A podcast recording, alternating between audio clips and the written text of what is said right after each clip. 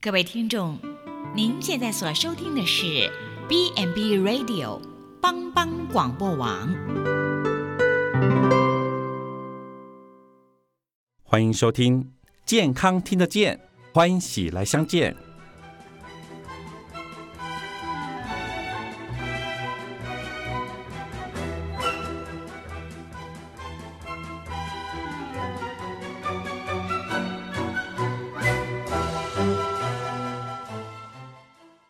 欢迎收听健康听得见，我是主持人慧哥。我们今天依然请到眼科朱医师啊，今天我们来聊聊飞蚊症。有句台语这样说哈，就是眼前哦很好几条黄金呢哈，哎要抓没半条了哈，就是啊这都看起来有东西，但是哎抓不到哈。这个有点类似我们所谓的飞蚊症，我们可以请朱医师稍微帮我们介绍一下为什么会有飞蚊症吗？好，首先我告告诉各位，飞蚊症呢是一个非常普遍的病。如果在我的经验里面，它比白内障还普遍，是它的年龄层还更低嗯，啊，甚至小学生都可能有飞蚊症小学生啊因，为它的玻璃体，所谓飞蚊症就是它玻璃体啊有一些局部的退化的现象啊啊，或者纤维化。所以为什么会形成飞蚊症呢？飞蚊症就是说，我们眼睛好像一个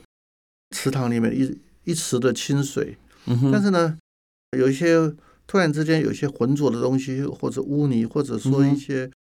小蝌蚪然在里面的话，啊，就有了一个点在你眼睛晃动嗯啊，在你眼睛晃动，你有时很烦，就是要去抓，甚至有人真的是去抓都没有抓到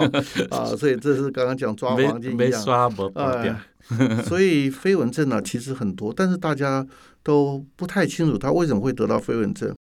那我再讲一下，这飞蚊症多半年纪大一点，就跟白内障发生的年龄是差不多是常见。那它也是老化，哦，老哎，化的那但是为什么它不只是老年人，像年轻人有高度近视或者他度数高了一点的时候，常常会有飞蚊，就是说我们近视眼呢、它眼睛是变拉长了。嗯就是说它的我们叫轴长前后的距离拉长啊，它就是近视的光线没有办法达到视网膜上。你这是一个光学的原理，但是相对的，就是说，当你眼睛拉长，它的密度就改变了嗯哼啊，它里面的质量就会改变。换句话，它就会变稀释。那它这在一个过程中呢，它就产生不调和的状况。嗯啊，比如说有些地方它的密度就比较高，有的地方密度比较薄，那就是会产生它的一个质变啊。嗯那这个质变呢，它有时候具体化的话，就像一只蚊子在你眼前飞，当它距距离你的靠近你的这个黄斑部或者视神经附近的时候，哦，有时候你还会被它吓一跳。它因为距离很近，哎，怎么突然有个是蚊子在里面？啊，你是怎么会觉得眼前有蚊子？它其实我们视网膜其实就是一个成像的地方，你前面有东西，它就帮你拍照了嗯啊，所以就为什么看见有蚊子，而且它是动态连续的。我们眼睛中间的那个很厚的地方叫做玻璃体，是玻璃体是占在我们眼球至少五分之三的体积，嗯所以它也是带个胶状的啊。我们眼睛眼球也是一直在动，嗯哼换句说，它玻这个因为眼球动的话，也是来连带着玻璃体，因为它是胶状的物质也在动，嗯所以的相对的有一个不不透明的物质在里面啊，就所所谓的飞蚊症，它在里面也会就变成那个蚊子好像会飞啊，所以你就感觉到这个叫飞蚊症，确实是有这样真实的效果。我本人也有飞蚊症是。啊，但是有有一只眼的飞蚊就好了，后来另外一只眼睛它是存在已久，但已经跟它共同生活在一起了。是，我相信很多人可能不知道那个叫飞蚊症啊，哈，就总觉得哎，怎么有个什么东西这样闪过来、闪过去这样子，然后呃，可能会没有这么有强烈的感觉，就是它可以和平共处，可能它对你的生活不像白内障影响这么的的直接。那这个飞蚊症目前来讲有得治吗？我还是要先讲一个问题哦，所谓的飞飞蚊症不是都是安全的啊，因为有时候我们来讲，如果说我们视网膜出血的话，嗯哼，出血本身它到我们视网膜之前的一个组织叫做玻璃体，是，在玻璃体里面，它就看到飞蚊了，嗯，而且这个出血的飞蚊啊，有有时候会很多的。啊，比如说我们糖尿病啊，它也会造成血管的出血是。啊，它这个血管到出血到玻璃体去的话，它就就产生大量的飞蚊，所以有时候飞蚊症是一个失失明的前兆哦哦，但不是，当然这个数量是很少啊，嗯但是如果你有视网膜剥离啊，或者说你有这个糖尿病啊，嗯或者你有高度近视，我们不是说飞蚊症就青菜青菜就算了，因为它是要看它的来源是从哪里来的啊，看见它视网膜是不是完整，是不是有一个裂孔？我们常常有一个裂孔你看不到的啊，但是它它会破掉啊，破掉以后血管就渗漏，血管渗渗漏就血白红啊红血球就会跑到我们的玻璃体去，嗯，它那个飞蚊就常常会描述的很很清楚，病人会觉就是发生的时间很快速，他很快的来找你啊。更可怕就是那个啊所谓的视网膜剥离啊，它剥离的话也是就好像我们房子里面有贴壁纸，这个壁纸呃一剥离的时候，里面那个墙壁的屑啊就掉下来啊，掉下来就是看到就是啊视网膜剥离就是这么可怕，它网膜就跟它的底内感觉层和最后的色素层分一分开以后啊，它这个色素啊就脱落，还有它血管有时候就出血，出血就产生飞蚊，而且是量大，而且量多，而且是急速。所以，如果是是一个视网膜剥离的病人呢，那就可以说是非常急迫的性啊。当你发现，就要立刻转诊或者立刻开刀处呃用外科手术处理，不然的话，它会整片的玻璃就会，当它侵犯到黄斑部的话，你视力就受到严重的影响。是是，听起来就是这个事情可大可小了哈。是是是，严重的时候，真的就是就是就是视网膜玻璃了哈。甚至说就失明了。对，那在比较轻微的时候，我听起来是它是一个代谢的过程吗？嗯，是它其实所谓的这个，等于是我们讲代谢也好，老化也好，嗯，其实它就是说，在在一个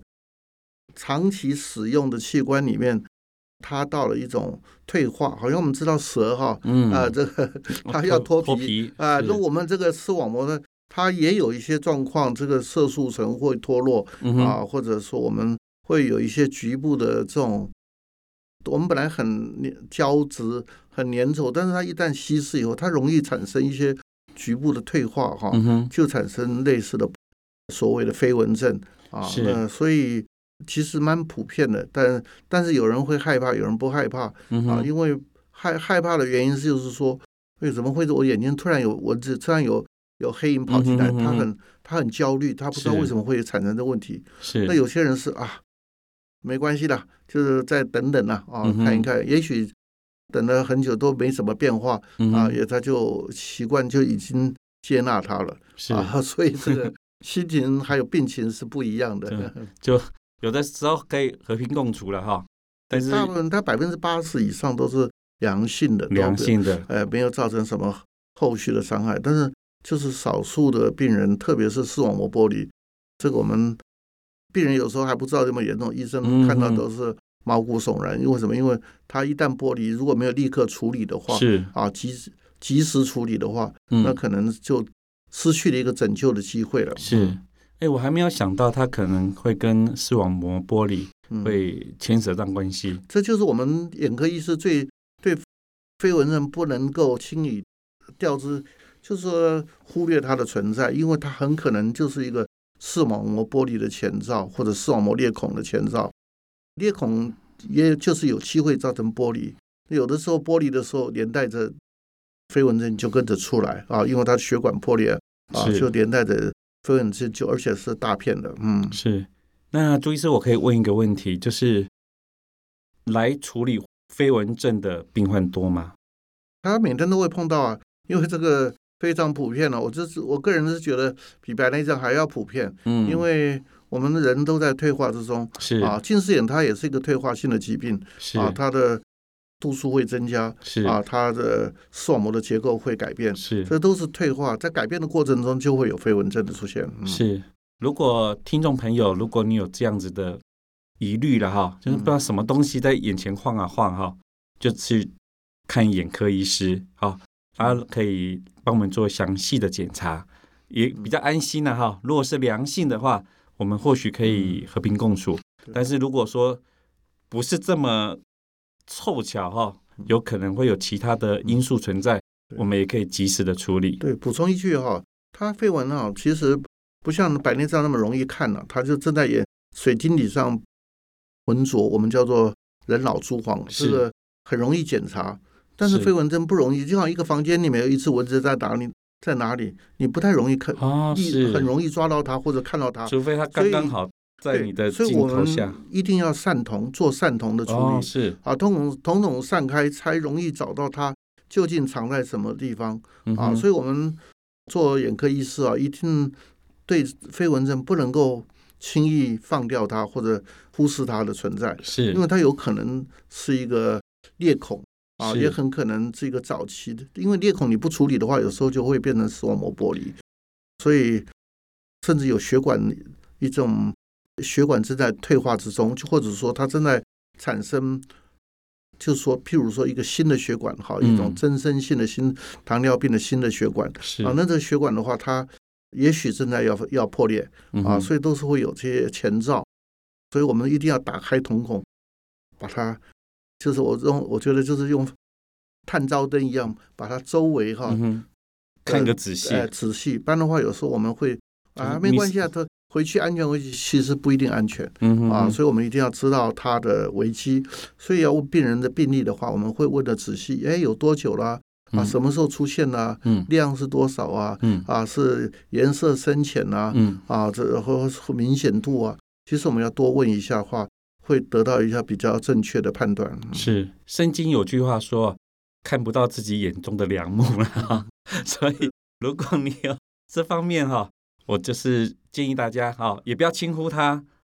也不要想说哎也没什么，就是哎可以给眼科医师嗯。来做比较详细的检查，对，也可以做及时的治疗，如果有这样的必要的话嗯，，OK，好。但，也不要太紧张哈，因为有些人小题大做，我以为要眼睛瞎了，或者是他他害怕的不得了，所以我们要 我本来也以为哎我们没就什么，我们要跟他呃要跟他讲，不要太吓他啊，你眼睛会失明，但是是我们要把该做的事情做好，是是，能够了解这个问题的真相和前前因后果，这样的话会比较。我们一定要去看他有没有糖尿病，对，有没有一些其他的是其他的病情，或者这些绯闻有出现多久，是单眼还是双对眼，可能我们是这个是个警定讯了哈，也是个警讯。OK，好，我们今天节目就到这里，谢谢朱医师，谢谢，拜拜。